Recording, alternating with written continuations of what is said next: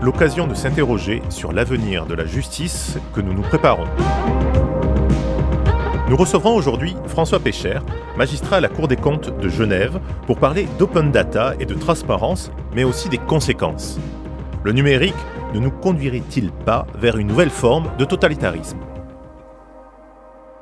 François Pécher a dirigé au Conseil de l'Europe, en tant que président du groupe de travail qualité de la Commission européenne pour l'efficacité de la justice, des travaux relatifs à la cyberjustice. Et il a d'ailleurs été auditionné par une euh, mission française, la mission Cadier, sur l'ouverture de l'open data encore récemment. Bienvenue François Pécher. Bonjour Yannick. Le 21e siècle sera transparent ou ne sera pas?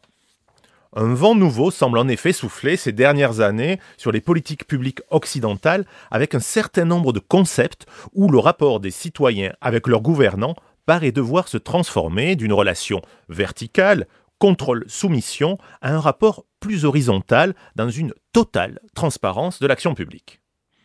La Déclaration des droits de l'homme et des citoyens de 1789 en posait évidemment les bases, en imposant à tout agent public de rendre compte de son administration.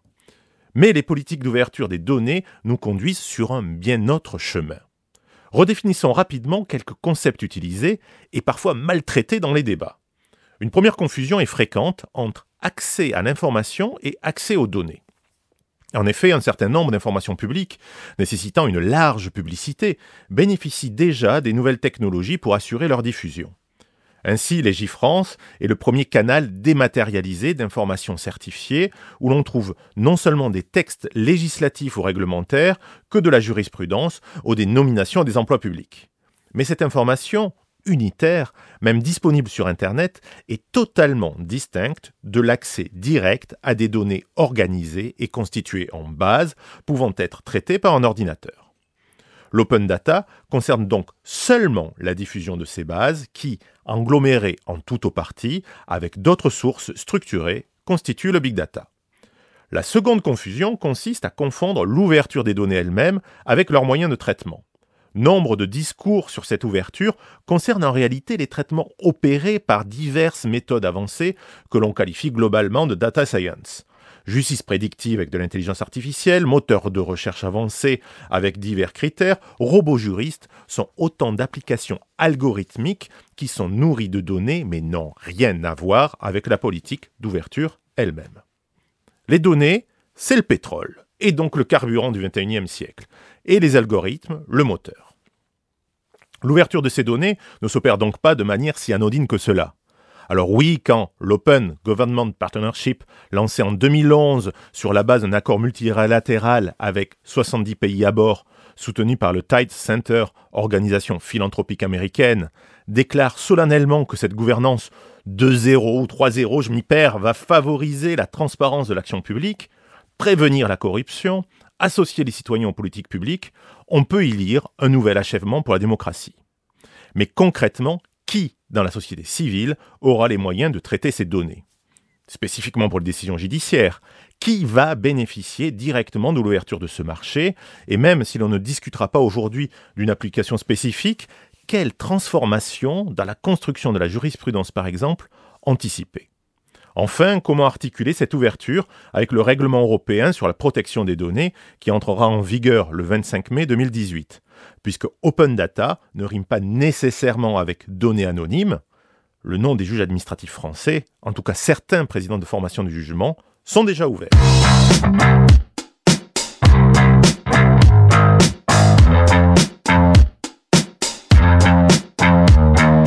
François Pécher, vous n'êtes pas encore du moins riche émir propriétaire d'un puits de données, mais vous avez réfléchi et approfondi la question de leur ouverture sur un plan bien plus large que celle question helvético-helvétique ou franco-française. Et comme je le rappelais, vous avez été auditionné par la mission dirigée par le professeur Cadier sur l'open data des décisions de justice en France.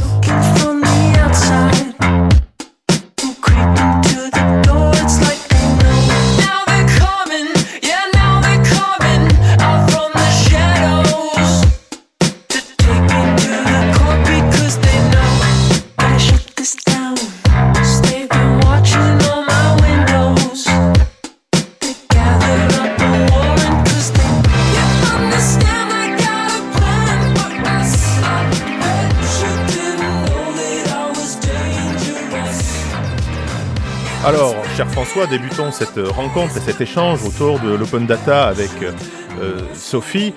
Pensez-vous que cette open data soit la meilleure des choses qui soit arrivée à la justice depuis l'esprit des lois de Montesquieu? Cher Yannick, si vous permettez, je vais prolonger l'image aquatique du puits en vous parlant des carpes. Il y a encore 25 ans, les administrations publiques euh, dans nos pays étaient semblables aux carpes de nos étangs. Elles nageaient au fond, absorbaient toutes sortes d'informations, toutes sortes de données, mais elles n'en restituaient aucune. Et ce qui s'est passé, à mon sens, de très important, peut-être non pas depuis Montesquieu, mais en tout cas au cours de ce dernier quart de siècle, c'est l'ouverture de l'administration et le triomphe du principe de la, de la transparence. Quand on dit principe de la transparence, c'est en fait un terme, j'ai presque envie de dire un slogan, qui recouvre des réalités bien différentes. Dans les pays nordiques, on était déjà habitué à cela. Souvenez-vous que de l'exemple qu'on prenait souvent de ces administrations communales dans les pays du Nord, dans lesquelles il était obligatoire d'ouvrir tout le courrier reçu par la mairie chaque matin, de le poser sur une table et où chacun pouvait venir le lire. Et on était bien loin de ça du côté des Alpes. Ce qui se passe, c'est que ce triomphe du principe de la transparence euh, en matière d'administration publique s'étend maintenant peut-être grâce d'ailleurs à des progrès techniques, dans le monde de la justice. Donc finalement, avec l'open data, rien de nouveau sous le soleil par rapport aux principes qui existent en effet de transparence depuis déjà longtemps et exigés à toute administration publique. Tout à fait. L'inversion du paradigme, le passage du, secret à l'accès, c'est quelque chose qui dépend du triomphe du principe de la transparence et qui est antérieur à la discussion que nous avons sur l'open data en matière euh, de décision de justice. Cela étant, il faut bien sûr garder présent à l'esprit que tout cela est tributaire des cultures euh, nationales. Alors, Yannick est parti de Montesquieu, de la culture euh, française. Moi, j'ai envie de vous demander si vous pensez que la philosophie de l'open data ne serait finalement pas très différente selon les cultures. Une approche française ou helvétique, finalement, peut-elle être comparée à celle anglo-saxonne? Il y a certainement des points de comparaison, il y a des philosophies très, très différentes là derrière. Si on se restreint maintenant au domaine qui est celui du droit, pour bien comprendre le droit anglo-saxon, je crois qu'il faut le comparer à une pièce de, tissu. Par exemple, à l'écharpe que nous portons chacun d'entre nous aujourd'hui, puisqu'il fait froid, elle est composée d'une série euh, de, nœuds qui ont été tissés. Et, ce, tissu, cette pièce de vêtement, c'est un web en anglais, et c'est donc le fait que chacun des nœuds doit être cohérent avec euh, celui qui le précède et celui qui le, suit pour que la pièce de tissu soit bien élégante. Et en matière de justice, c'est la même chose. Le, principe important de la case c'est de conserver une cohérence. Donc, ça, ça, a comme impact que, quel que soit le moyen technique, la publication est quelque chose d'important. Si maintenant nous passons euh, la Manche avec ou sans tunnel. Nous arrivons en France où le principe est totalement différent. Le juge n'est que la bouche de la loi. Il ne fait qu'actualiser les principes qui sont contenus dans le texte législatif. Donc en fait, son œuvre personnelle est beaucoup moins importante, en tout cas sur le plan, disons, théorique, euh, sur le plan de la théorie du droit, que celle de son collègue anglo-saxon. D'accord. Euh, et alors, concrètement, en quoi finalement l'open data euh, constitue-t-il une amélioration en termes d'accès à la justice pour le justiciable? C'est-à-dire qu'on a une ouverture euh, à plus de décisions de jurisprudence. Est-ce qu'on peut considérer que ça favorise une meilleure transparence de la justice? Je, ne crois pas que la masse, je ne crois pas que le nombre favorise l'accès et la transparence. Ça, je ne le crois absolument pas. On pourrait très bien faire une analyse tout à fait cynique de la situation et dire que le meilleur moyen de tuer le mouvement de l'open data, c'est d'ouvrir l'accès au public à tellement de données que ce public va être noyé sous les données. Donc c'est vrai que derrière ce mouvement-là, il y a un risque de, perte de la compréhension du, système. alors, moi, c'est exactement la question que je me pose, puisque l'article 20 et 21 de la loi pour une république numérique euh, a rompu avec d'anciens principes de sélection de décision. On pourra y revenir, d'ailleurs, si vous le voulez, parce que c'est assez intéressant ce changement de paradigme. Et moi, j'entends tout à fait que de la masse ne serait pas le transparence, mais ce qui m'intéresse, c'est aussi le sens. Est-ce que vous croyez que de la masse des décisions produites par les juridictions, on puisse euh, saisir, appréhender, euh, imaginons cela, non seulement l'esprit du législateur, mais l'esprit même de la loi? Alors, retournons outre-Manche. Il y a encore 25 ou 30 ans, dans les bibliothèques de droit anglaises, il y avait des bibliothécaires qui passaient une bonne partie de leur temps à coller des petits stickers dans la marge euh, des, des, recueils de jurisprudence pour renvoyer le lecteur soit à une décision qui divergeait de celle qu'elle commentait par le biais de ces stickers, soit une décision qui allait dans le même sens. Et elle crée du sens comme ça parce qu'elle crée le, réseau. La théorie sur le continent, c'est que ce n'est pas nécessaire puisqu'il y a les principes législatifs qui, qui chapeautent le tout. Cela étant, il faut être aussi honnête de la masse des décisions, notamment de première instance, naît quotidiennement du sens. Et il y a une sorte de, de création horizontale du droit, c'est un thème d'ailleurs qu'on pourra développer, qui fait que ça vaut la peine de connaître ce qui se passe au-delà de, du travail des juridictions suprêmes. Je, pense que là, le vrai débat, et d'ailleurs le, rapport que vous avez mentionné euh, tout à l'heure n'y répond pas vraiment, c'est de savoir jusqu'où les États veulent s'engager pour donner du sens à, ces données. On a une masse de données, c'est l'open data. Est-ce qu'on les livre de manière brute à des éditeurs eux vont donner du sens en, en offrant des outils d'analyse, en faisant tout ce travail mmh. intellectuel qui n'est pas fait quand on a simplement la masse de données, ou bien est-ce que l'État lui-même veut s'engager euh, sur cette piste? Mais le, le, ce, que, ce, que, vous évoquez, François, est, a été analysé par le Conseil de l'Europe, avec notamment, et euh, Sophie, vous aviez travaillé aussi sur cette évaluation de l'utilisation de l'informatique euh, dans, les, dans les juridictions. 89% des pays ont des bases de données juridiques. Donc on pourrait se dire qu'aujourd'hui, ces bases publiques existe. Et ce que l'on voit, c'est à côté de cela une offre privée euh, très dynamique, avec des fonctionnalités en effet nouvelles d'accès à, la connaissance. Et est-ce qu'il n'y a pas un risque de justice à deux vitesses? Entre un accès à des bases certes transparentes, publiques, larges, et une offre privée beaucoup plus acérée qui permettrait aux happy few qui peuvent se le payer d'accéder de manière plus approfondie à la connaissance? Absolument, le risque est réel. C'est vrai que si les outils d'analyse de, des données, qui sont ces, les décisions de justice, euh, se contentent d'être l'application de principes simples d'algèbre booléenne et qu'on a juste des foncteurs comme et ou, ou à disposition pour rechercher des décisions pertinentes, c'est clair qu'on laisse un, très très grand marché euh, aux parties prenantes privées qui vont s'en emparer et offrir des services de meilleure qualité. Donc je pense que l'étape suivante, c'est pas seulement de poser, se poser la question de l'ouverture aux, données, mais aussi de l'analyse des données. Et les États doivent être aussi présents sur ce marché-là. Vous avez employé un terme, François, qui m'a interpellé, c'est un terme de jurisprudence horizontale. Euh, rendons à César ce qui est à César. Hein, ce sont deux collègues magistrats français qui, dans un article paru au Dalloz, ont employé ce terme-là, et en parlant également euh, d'une norme issue du nombre où les juges n'auraient plus comme référence permanente la Cour suprême, la Cour de cassation, mais un regard permanent dans une sorte de, rétroviseur. Que, pensez-vous de, la possible révolution sur la construction de la jurisprudence que serait l'open data?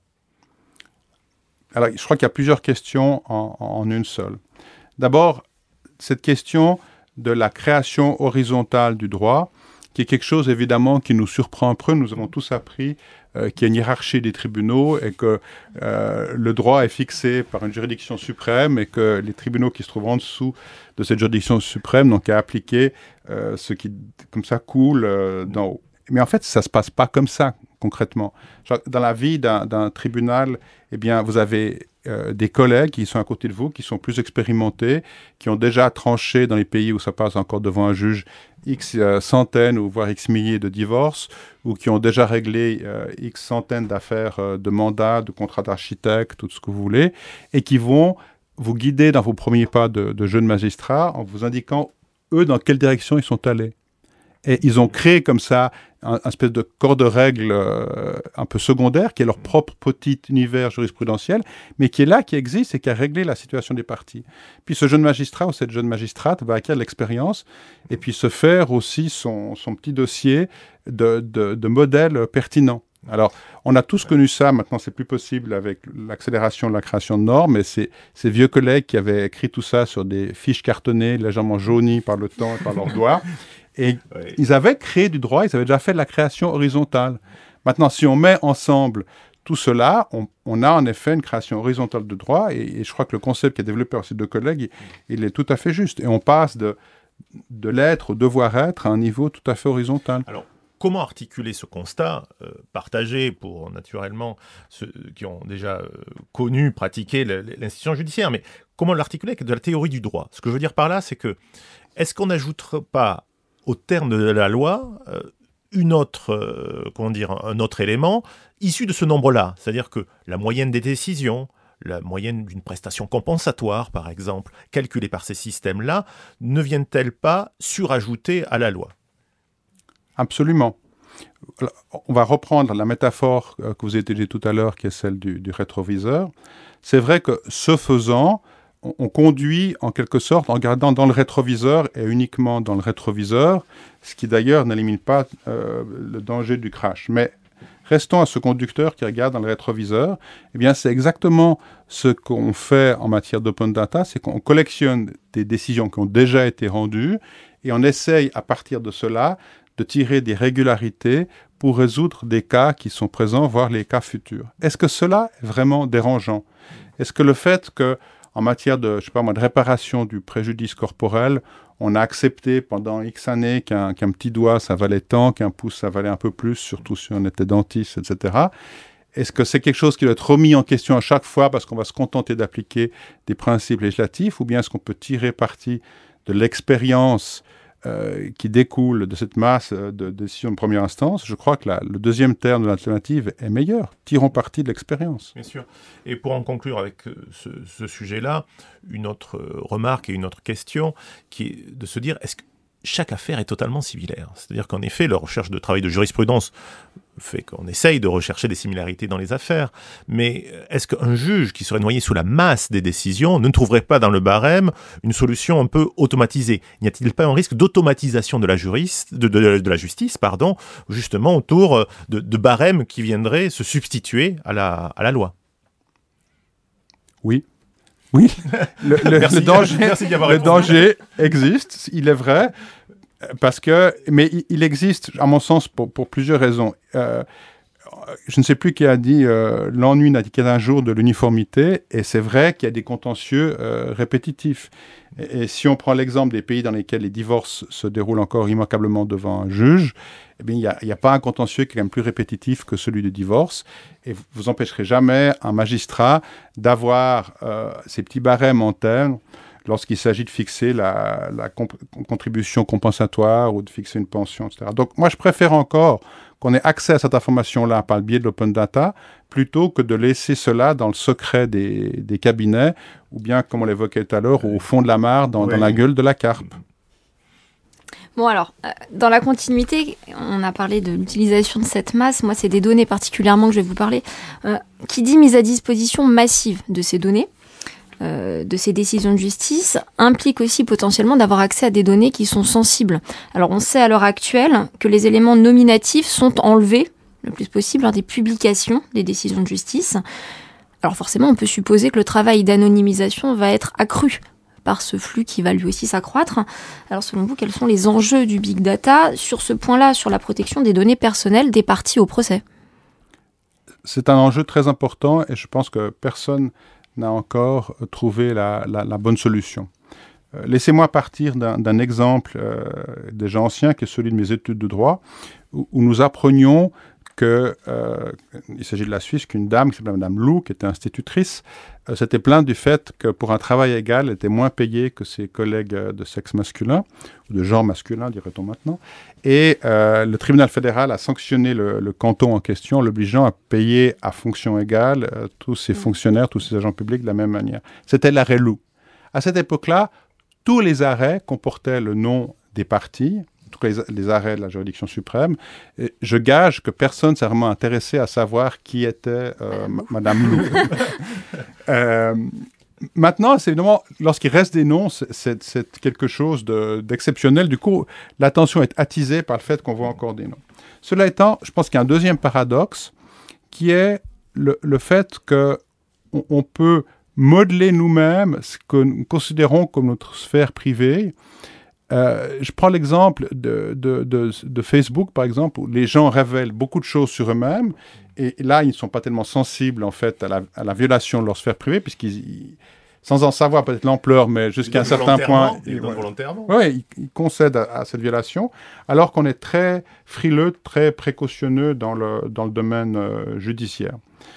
Je, je, pense que s'agissant des partis, la pseudonymisation est, une, une, bonne solution. Est-ce qu'on peut juste rappeler la différence entre anonymisation et pseudonymisation, puisque les, les, les, je pense... c'est vrai qu'on parle d'anonymisation, mais en réalité, euh, voilà. comme vous le dites, tout n'est pas anonymisé, donc c'est vrai qu'un rappel... C'est ça. Et l'utilisation d'un pseudonyme permet des recoupements statistiques ou d'autres manières. On utilise à chaque fois la même manière de le coder, si je puis dire, ou de, de, de, de l'oblitérer, de le cacher, de façon à ce qu'on puisse ensuite l'utiliser pour, encore une fois, des finalités statistiques ou autres, alors que l'anonymisation dans les décisions, c'est changer de manière tout à fait aléatoire les noms. Alors, peut-être, euh, j'ose pas dire de manière plus claire, mais pour qu'on soit bien d'accord, je parle sous contrôle de Sophie, je crois qu'on parle de pseudonymisation lorsqu'on n'enlève pas tous les éléments qui permettent de caractériser une personne, une entité.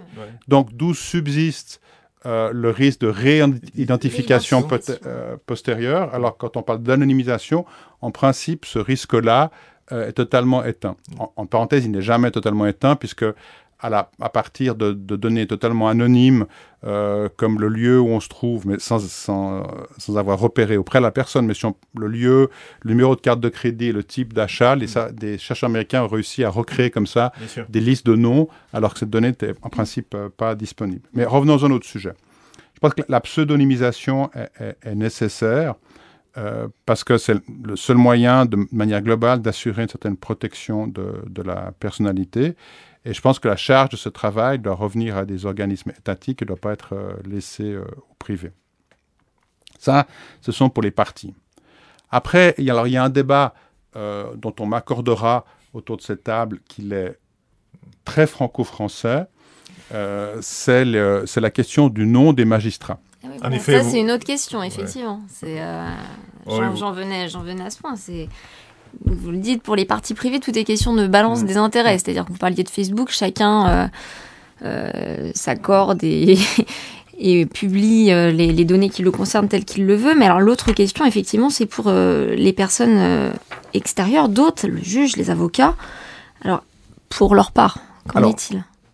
Commençons avec les magistrates et les magistrats il y a deux ans environ, euh, j'animais une session de formation à, l'ONM et j'avais pris comme exemple un fameux site français qui est Supralegem, site qui comporte le nom des présidents euh, de, de juridiction, des présidents des, des, cours administratifs d'appel qui statuent en matière de droit des étrangers. administratif également. Je prends ça comme exemple et je dis bah, à ces juges, c'était des juges judiciaires qui étaient là, je dis bah, voilà, un site français qui publie le nom de, de magistrats et euh, je, je, fais quelques projections à l'écran. Arrive le moment de la pause, tout le monde s'égaille dans la cour, et une collègue revient euh, au début de la séance suivante en me disant Vous aviez raison. Et je dis écoutez, j'ai pas l'habitude de mentir. Si je vous dis que ce site publie les noms, c'est que ça. Elle venait de découvrir, elle avait tapoté comme ça sur ordinateur pendant la pause. Elle avait découvert qu'elle avait des collègues, certes jeux administratifs, mais dont le nom apparaissait euh, en public. Ça paraît, pour certains en France, totalement illégitime. Et je pense que ça découle directement de cette conception euh, totalement théorique du juge qui ne serait que, que la bouche de la loi. Maintenant, oui, voilà, voilà on, monte Maintenant, vous allez, vous traversez à nouveau la, la Manche. On, va me dire que j'aime bien me baigner, mais retournons de l'autre côté de la Manche. Et là-bas, le principe est totalement inverse. Vous, vous, pouvez prendre les journaux anglais, même ceux qui se, qui se qualifient eux-mêmes de quality papers, et vous voyez que lorsqu'on rend compte euh, d'un procès, lorsqu'un jugement est rendu public, même un jugement de première instance, le nom de la magistrate et du magistrat apparaît sur des supports électroniques. Donc le risque de rebond, il existe totalement aussi. Et, si on pense à, cette affaire tragique de l'incendie de cette euh, tour euh, près de Londres l'an dernier, donc le gouvernement a décidé de nommer un juge à la retraite pour faire une sorte de commission d'enquête pour euh, se pencher sur les causes de l'incendie. Et les journalistes sont tout de suite allés chercher dans les banques données euh, disponibles un historique décision qu'il avait rendu en matière de droit du bail et avait le sentiment que c'était quelqu'un qui était plutôt défavorable au, locataire, plutôt favorable au bailleur. Et ce juge a dû assumer cette position. Alors justement, on, va avancer puisque nous arrivons euh, lentement vers, vers la fin de la, de la chronique, mais que peut-on réellement apprendre euh, du sens des décisions des magistrats, quand bien même on arriverait à le quantifier. Euh, est-ce qu'on est sûr que l'on révèle des biais ou est-ce qu'on ne révélera pas plutôt euh, des particularités, par exemple territoriales, économiques, sociales? Vous évoquez les bails, on pourrait évoquer par exemple l'attribution des enfants aux mères ou aux pères par les juges aux affaires familiales. Euh, est-ce qu'en examinant leurs décisions, on révèle des biais ou est-ce qu'on examine en réalité ce qui se passe sur leur territoire? Quelle est la différence entre la corrélation et la causalité en d'autres termes? Je, vais, je n'ai pas à répondre tout à votre question. C'est dommage.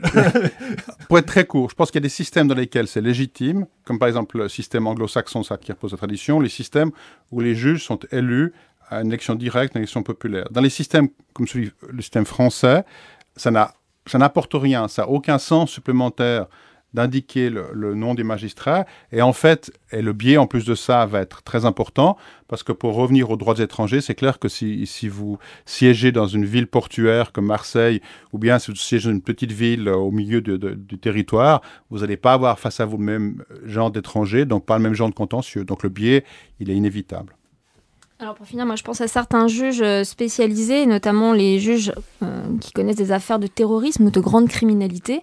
Alors pour ces derniers, est-ce qu'il n'y aurait pas finalement des risques à avoir leur identité euh, comme ça dévoilée Pour moi, j'ai envie de dire que c'est un risque inhérent à la fonction et pas mm. un risque inhérent à la publication.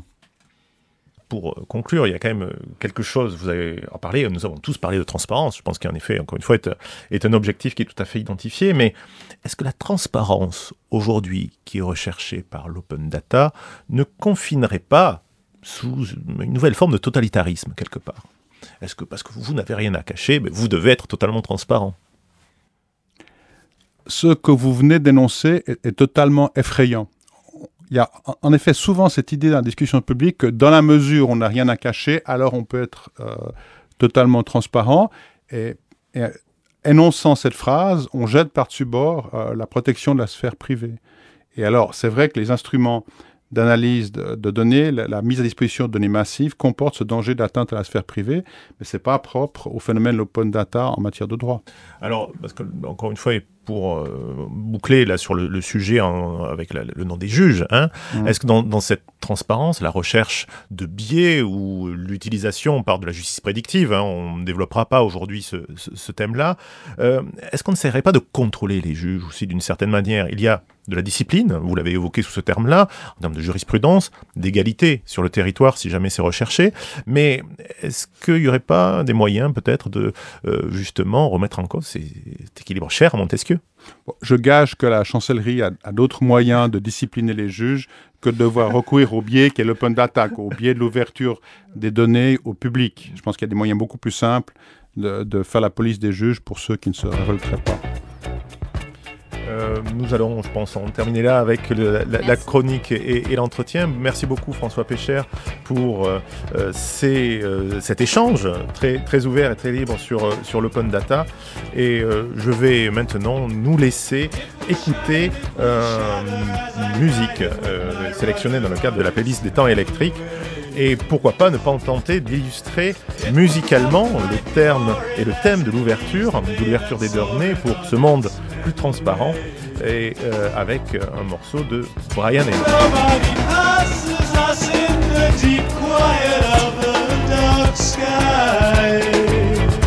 tenterons, hein, je le rappelle, lors de chaque émission, d'aller chercher de l'inspiration auprès de la communauté des temps électriques dont vous faites tous partie. Donc n'hésitez pas à nous envoyer vos suggestions pour nos prochains thèmes sur euh, le site.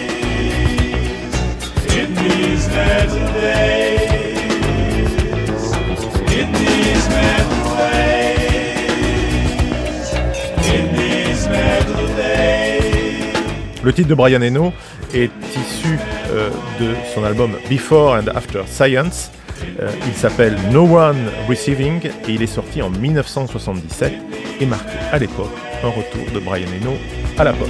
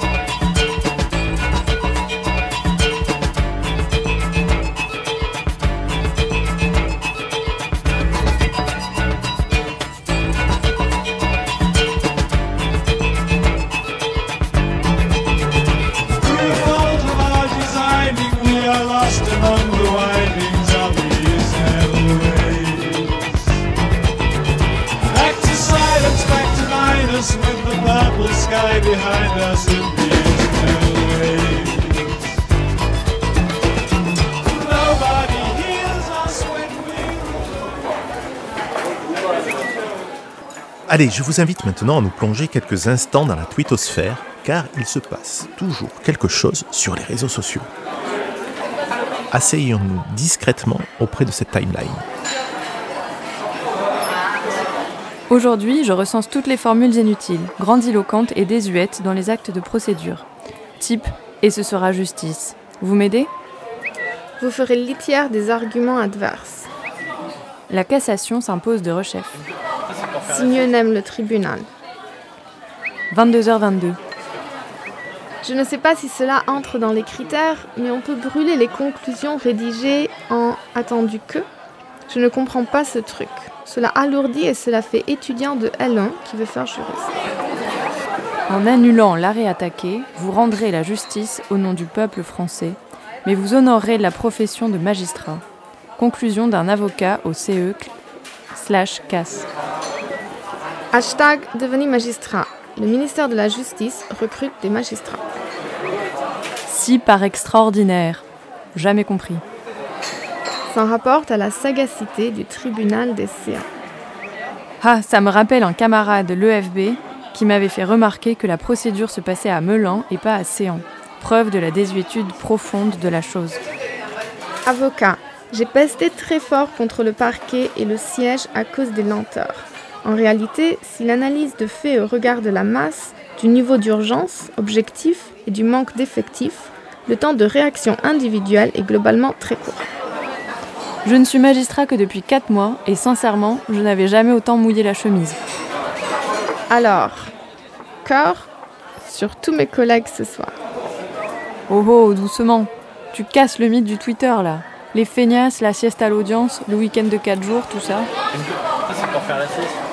Bien, il va maintenant être temps de conclure cette rencontre avec euh, François Pécher, hein, que je remercie pour sa disponibilité et pour nous avoir ouvert aux données ouvertes, excusez-moi du jeu de mots à 30 centimes, et une extraordinaire mise en abîme.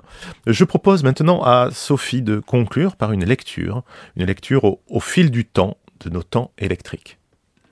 Merci Yannick. Alors c'est un, extrait de 1984 de George Orwell que j'ai choisi euh, dans une traduction de l'anglais par Amelio Diberti, publiée en 1950 aux éditions Gallimard.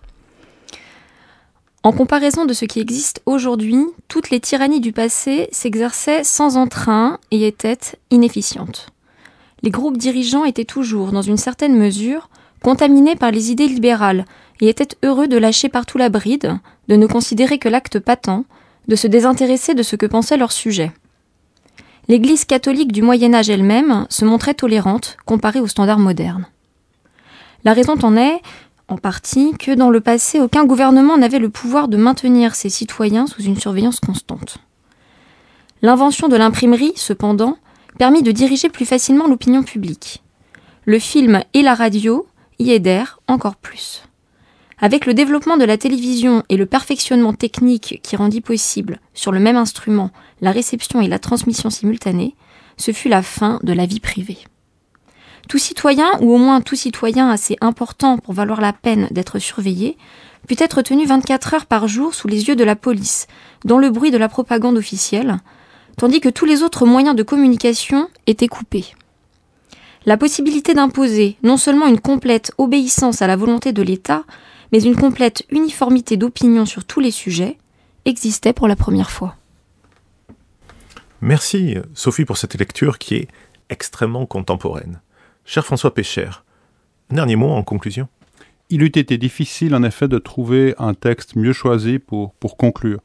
Je suis toujours effrayé et à la fois admiratif de l'actualité des textes d'Orwell chaque fois qu'on parle de, de, progrès technique, et plus spécialement encore en matière de, de traitement des données il avait vu totalement le développement des totalitarismes étatiques et il a voulu nous en prévenir.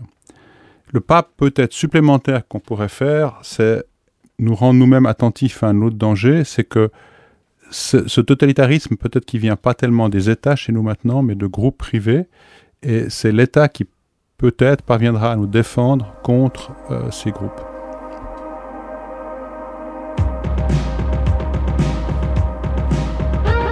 Temps électriques, l'occasion de s'interroger sur l'avenir de la justice que nous nous préparons. Nous avons reçu aujourd'hui François Pécher, magistrat à la Cour des comptes de Genève. Je le remercie encore de nous avoir accompagnés dans les méandres des données ouvertes. Vous retrouverez toutes les références citées dans l'émission sur notre site internet amicusradio.net, rubrique Les temps électriques. Émission préparée à l'aide de Léa Deslions avec la technique Léobardo Arango et Arnaud Dumanois. Les temps électriques, saison 1, épisode 2, c'est terminé. N'oubliez pas de vous abonner à cette émission et à nous suivre sur les réseaux sociaux.